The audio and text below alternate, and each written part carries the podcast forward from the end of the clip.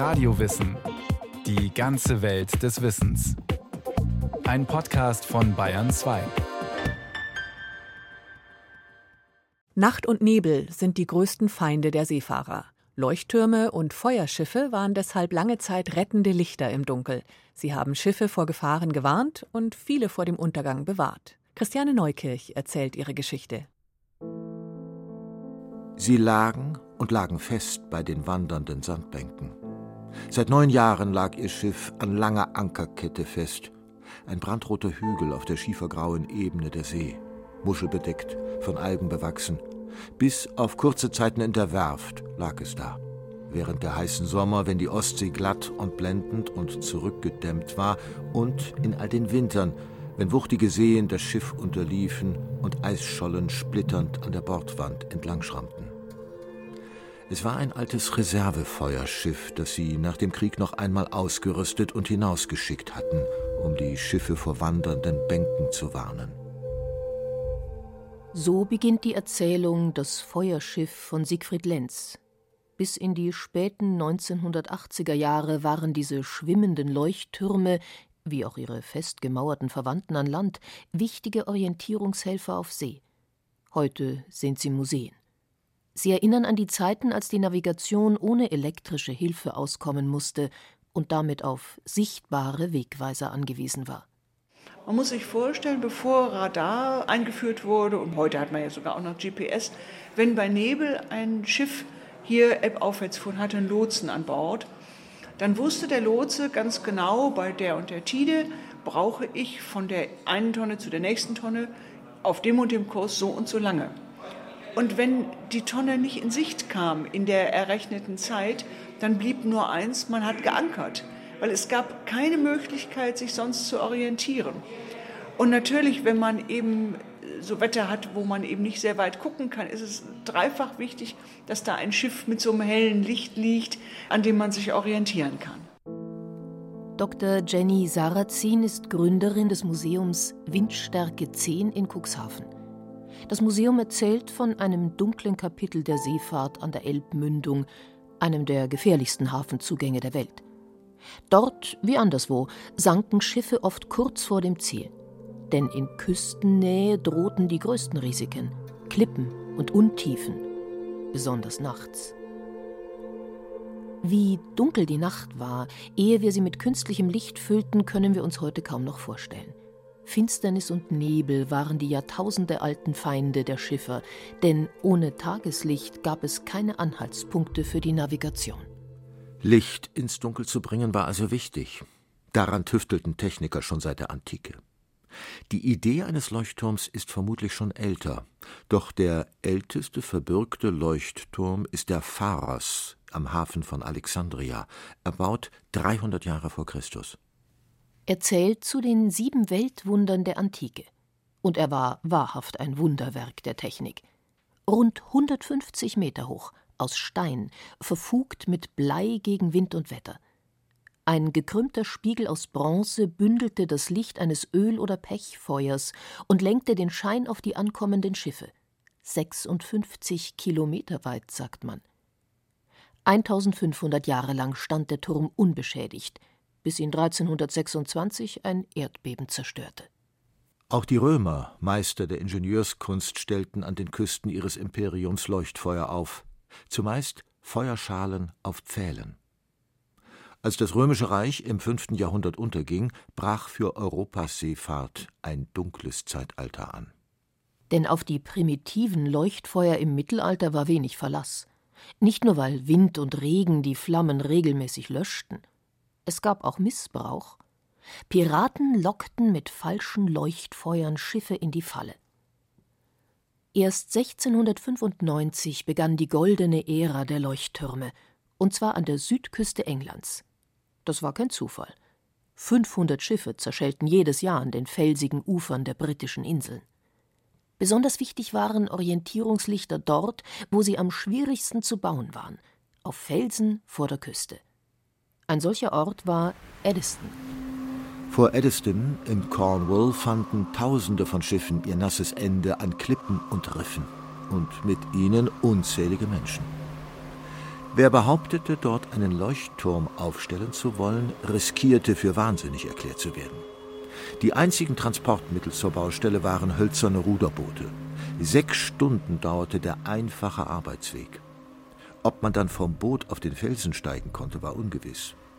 Oft genug waren die Wellen zu hoch, man musste unverrichteter Dinge wieder umkehren. Für die Arbeiten blieb nur ein kurzes Zeitfenster, bestimmt durch Ebbe und Flut. Oft genug machten Stürme das begonnene Werk wieder zunichte, und man musste von vorne beginnen. Der Idealist Henry Winstanley ließ sich davon nicht abhalten. Er wollte es schaffen. Drei Jahre dauerte es, dann stand der erste Turm vor Eddiston. Winstanleys Kühnheit trug Früchte. Nach dem Bau waren keine Schiffsverluste mehr zu beklagen. Nicht alle waren glücklich über die neuen Seezeichen. Die Bewohner von Inseln und Küsten bestritten ihren Lebensunterhalt mittels gestrandeter Schiffe. Denn sobald sich die Besatzung von Bord gerettet hatte, durfte man sich an der Ladung bedienen. Zu Beginn des 19. Jahrhunderts nahm der Bau von Leuchttürmen Fahrt auf. Vor allem an der Beleuchtung tüftelte man immer wieder, um sie so weit wie möglich sichtbar zu machen. Einer der berühmtesten Leuchttürme der USA ist Chatham Lighthouse, Baujahr 1808. Im Laufe seiner Geschichte beherbergte der Turm die unterschiedlichsten Lichtquellen. Leuchtturmwärter John Gertson hat die Logbücher seiner Vorgänger studiert. The early ones was actually that. It was a flame. Anfangs war es eine Flamme, die mit Öl befeuert wurde. Aber nicht mit Walöl, das wurde zwar auch vielerorts verwendet, sondern Schweinefett. Genau genommen Schmalz, das der Leuchtturmwärter erhitzen musste, um es flüssig zu machen. Das musste er kanisterweise auf den Turm rauftragen und die Lampe regelmäßig auffüllen, damit sie nicht ausging. Hier drin hat es also vermutlich immer nach gebratenem Speck gerochen. Elektrisches Licht kam erst sehr spät in die Türme, in Chatham 1939. Denn Stromerzeugung war anfangs mit viel Aufwand verbunden. Doch das Update lohnte sich. Elektrische 2000 Watt Bogenlampen waren bis zu 30 Seemeilen sichtbar, also bis zu 55 Kilometer. Heute sorgen auch Halogenlampen für Erhellung. Dass selbst das Licht einer Öllampe erstaunlich weit reichte, dafür sorgte eine ausgefeilte Optik. Hinter der Lampe bündelten Parabolspiegel das Licht, so dass es gezielt in eine Richtung strahlte. Die wohl bahnbrechendste Erfindung in der Leuchtturmtechnik aber war eine spezielle Linse. Und das kam so. Führend in der technischen Entwicklung war Frankreich, das einzige Land, in dem die Regierung den Bau der Leuchttürme auch mit Geld und Personal unterstützte.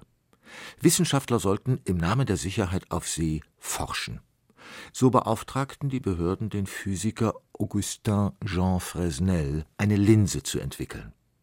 Das Ergebnis konnte sich sehen lassen. Fresnel kerbte die Linse rund um die Mitte mit vielen Rillen ein. Das sparte schweres Glas und optimierte die Lichtbrechung so, dass selbst schwache Lichtquellen sehr gezielt ausrichtbar waren. Sie strahlten nicht nur weithin sichtbar, sondern konnten auch sehr genau angepeilt werden. Heute noch sind Fresnel-Linsen in vielen Beleuchtungssystemen im Einsatz, nicht nur in Leuchttürmen, sondern auch in Lkw, Projektoren und Kameras. Je mehr Leuchttürme die Küsten säumten, desto wichtiger wurde es, dass man sie eindeutig auseinanderhalten konnte. Dazu brauchte es eine sogenannte Kennung. So baute Chatham zwei Leuchttürme im Abstand von 20 Metern. Wenn die Seeleute vom Meer aus zwei Lichter erkennen konnten, wussten sie also, dass sie in Chatham waren. Wenn sie nur eines sahen, war das der Turm im Nachbarort. Die Erfindung einer Drehmechanik, auf der man die Lampen rotieren lassen konnte, brachte neue Möglichkeiten mit sich. Sie erlaubte eine Vielfalt verschiedener Kennungen. Festfeuer, unterbrochene Feuer, Blitzlicht, Blink- und Funkelfeuer, alles in beliebigem Rhythmus. Der Kapitän konnte an Bord nachschlagen, welchen Ort er vor sich hatte.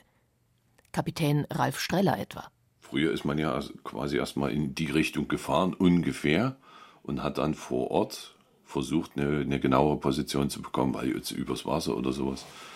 oder wenn jetzt gerade ein unsichtiges Wetter ist, wo man astronomisch nicht weiterkam, ist man irgend bis zum nächsten Leuchtfeuer gefahren.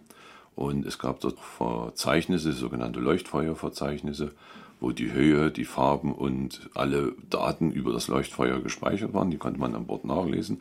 Und anhand der Kennung konnte man herausfinden, welches Leuchtfeuer das ist und dann über auch Beobachtung feststellen, an welcher Stelle man gewesen ist.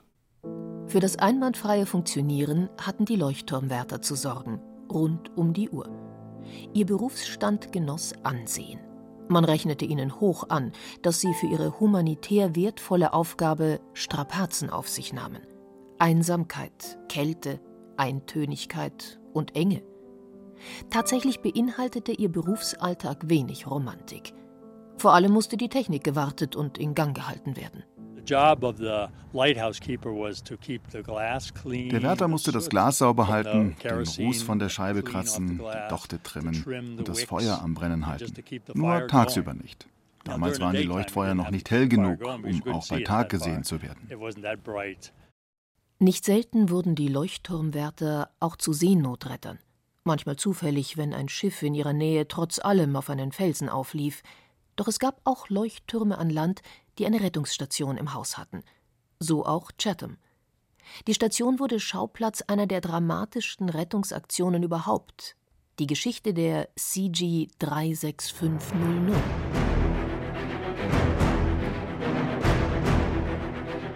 CG 36500 hieß das Seenotrettungsboot der Leuchtturmstation Chatham, das in jener eisigen Sturmnacht im Februar 1952 seine große Stunde hatte.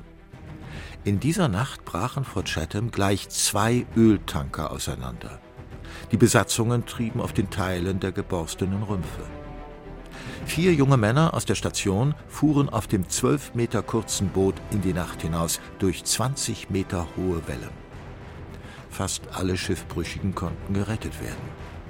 Dieses Wunder war Hollywood einen Film wert. The Finest Hours, gedreht 2016 was diese Geschichte nur am Rande erwähnt, die Besatzung des zweiten Tankers wäre fast in ihrem Rettungsboot ertrunken, wenn sie nicht zufällig auf ein Feuerschiff gestoßen wären. Feuerschiffe sind kurz gesagt die schwimmende Version eines Leuchtturms. Das erste, das diese Rolle offiziell innehatte, lag 1731 vor Englands Küste. Ein Segelboot mit zwei Laternen links und rechts am Mast. Das erste deutsche Feuerschiff übernahm 1816 den Posten eines verankerten Lotsenbootes in der Elbmündung. Auf der Elbe wiesen zu Höchstzeiten vier Feuerschiffe den Weg zum Hamburger Hafen. Ein Rekord. Feuerschiffe legt man nur dahin, wo viel Schifffahrt ist. Und die Elbmündung ist ja hier mehrere Kilometer breit. Aber nur ein ganz kleiner Teil davon ist eben tiefes Fahrwasser. Und das zu finden war nicht so einfach, denn die Sende hier sind sehr, sehr mobil. Sprich, also wenn da ein Sturm drüber geht, dann haben sie plötzlich an manchen Stellen drei, vier Meter mehr Sand, als sie vorher hatten. Also da ist plötzlich entstehen Sandbänke, das Fahrwasser verlagert sich wirklich. Und deswegen war es eben wichtig, das Feuerschiff im, an der richtigen Stelle zu haben, an dem Eingang zu diesem Tiefwasserkanal innerhalb der Elbe. Feuerschiffe hat man zum Beispiel aber auch gerne da, wo Untiefen sind. Und da ist es natürlich wichtig, dann möglichst weit seewärts auch noch eine Warnung davor zu haben. Achtung, hier besser nicht. Ne? Dr. Jenny Sarrazin hat im Cuxhavener Museum Windstärke 10 dieses besondere Fahrwasser im Fokus.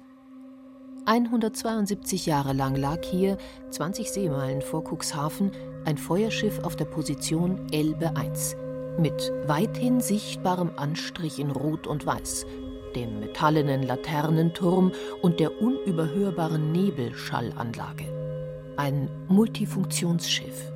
Also die Funktion als schwimmender Leuchtturm war das vordringlich das Wichtigste, aber da man eben eine Besatzung an Bord vorgehalten hat, hat man eben diese Feuerschiffe dann auch gleich benutzt als Wetterstationen und eben auch unter Umständen sogar ein bisschen als Rettungsfahrzeuge, also von den Feuerschiffen aus, wurde denn unter Umständen auch mal jemand irgendwo in Seenot abgeborgen. Das Schiff war noch eine Funkstation, eine schwimmende, ein schwimmendes Richtfunkfeuer. Und die passierenden Schiffe wurden registriert und per Funk weitergemeldet, gerade was jetzt einkommende Schiffe waren um rauszukriegen, wann ist das Schiff in Hamburg, wann braucht man da Personal zum Entladen und so. Also es war jetzt nicht nur ein reiner Leuchtturm, der da in die Nacht geleuchtet hat, sondern eben halt eine Station ganz außen in der Elbe, beziehungsweise in den anderen Flussmündungen natürlich auch. Ralf Streller ist Kapitän auf dem Feuerschiff Elbe I, das heute als Museum am Kai in Cuxhaven zu besichtigen und für Fahrten zu buchen ist. Die Feuerschiffe sorgten für Sicherheit, aber sie selbst waren umso mehr Gefahren ausgesetzt, denn sie durften ihre Position an den exponierten Stellen unter keinen Umständen verlassen. Von 1000 Feuerschiffen weltweit sind 75 gesunken. Wie viele Besatzungsmitglieder dabei den Tod fanden, wurde nie erfasst. Die meisten der tödlichen Unfälle waren Rammstöße von anderen Schiffen. Davon kann das Schiff auf der Position Elbe I ein besonderes Lied singen. Es ist das meistgerammte Feuerschiff auf der Welt, ist über 50 Mal gerammt worden, teilweise erheblich, dass hier sogar die Maschinenanlage ausgetauscht werden musste. Und es ist natürlich im Nebel schwer, Abstände zu schätzen. Man weiß das vielleicht selber, wenn man im Nebel gewesen ist. Man hört ein Geräusch und meint, es ist direkt neben ihm, es ist noch weit weg, weil der Schall natürlich durch die feuchte Luft wesentlich besser Sieb ausbreitet, als jetzt noch durch trockene Luft. Ne? Man sieht nichts und dann hört man was. Und das eigentlich, was man dann hört, möchte man nicht hören. Als Seenotretter fischten die Männer auf den Feuerschiffen Hunderte von Menschen aus dem Wasser und riskierten dabei oft ihr eigenes Leben. 362 Menschen aus Seenot gerettet. Das war die Elbe II. Hilfe bis zur Aufopferung in Seenotfällen. Da sind viele, viele gestorben. Herbert Warnecke war bis 1975 Funker an Bord der Elbe II und später auf der Elbe I. Er war selbst dabei, als ein Kollege beim Rettungsversuch von einer Segelyacht unter Wasser gezogen wurde und ertrank. Das war das Schlimmste. Wenn man gerammt wird, das kann man reparieren. Aber wenn ein Mensch umkommt, das ist dann furchtbar. Oder noch so lieben Menschen. Doch die größte Gefahr waren die Stürme und Strömungen. Kapitän Ralf Streller kennt das tückische Gebiet der Elbmündung gut. Gerade hier in der deutschen Bucht sind ja die Wetterbedingungen sehr hart bei Sturm durch die Nordwestwetterlagen.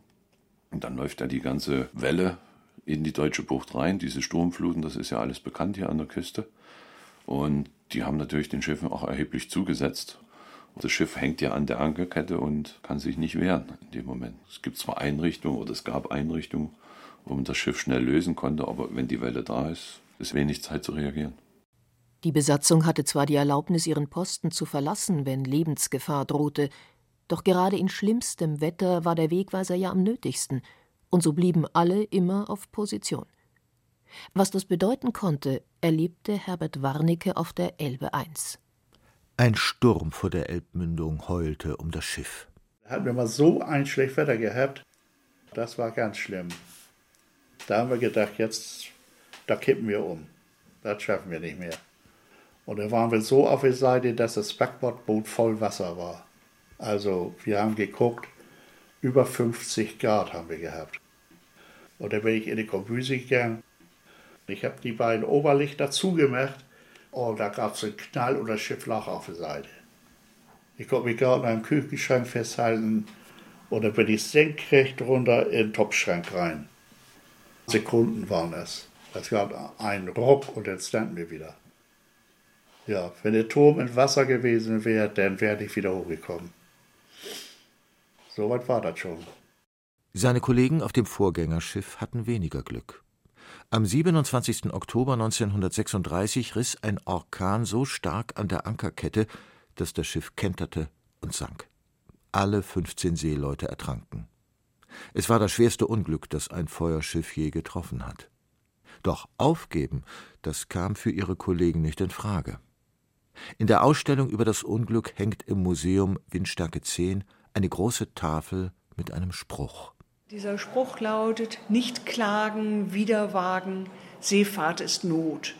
Diese Worte standen unter einer Todesanzeige, die ein paar Tage nachdem die Elbe 1 untergegangen war, hier in der örtlichen Zeitung war. Reingesetzt hat diese Anzeige die Crew, die eigentlich hätte an Bord sein sollen, denn die Ablösung der Elbe 1 Crew alle zwei Wochen hatte nicht funktioniert, weil es zu rau war. Es ist ja immer ein gewisses Risiko, wenn man die Leute übersetzen muss, von einem Schiff auf das Feuerschiff und zurück. Und deswegen war die Crew eben länger an Bord gewesen, als es eigentlich geplant war. Und hat das dann eben auch mit dem Leben bezahlt. Und diese andere Crew, die eigentlich es hätte erwischen müssen, die hat eben dann eine Todesanzeige in die Zeitung gesetzt. Und dieser Spruch, nicht klagen, wieder wagen, Seefahrt ist Not, steht da unten drunter. Und ich finde, das zeigt unglaublich die Einstellung dieser Leute, die genau wissen, wie wichtig es ist, dass sie da sind und ein Leitstern sind für die Schiffe, die reinkommen.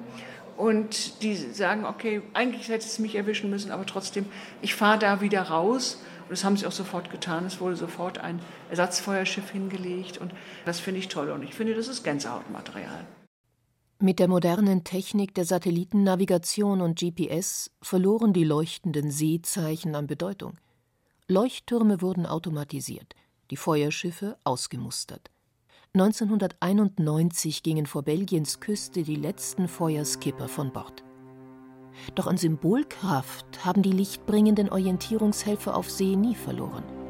Viele Leuchttürme dienen heute als Denkmäler, und viele geben noch immer den Skippern mit ihrem Licht ein Gefühl von Sicherheit. So auch John Gertson in Chatham. Wir arbeiten auch viel auf See, wenn wir Patrouille fahren. Und wenn es neblig ist und wir uns auf unsere Instrumente verlassen müssen, um den Hafeneingang zu finden. Man sieht das Licht vom Leuchtturm nicht, bis man fast schon da ist. Und man denkt, jetzt sollten wir es sehen, jetzt aber. Aber der Nebel ist zu dick und wenn man es dann endlich erkennen kann, dann ist es sehr beruhigend. Die Instrumente haben funktioniert. Und es ist immer schön, das Licht zu sehen und zu wissen, jetzt bin ich zu Hause. Uh,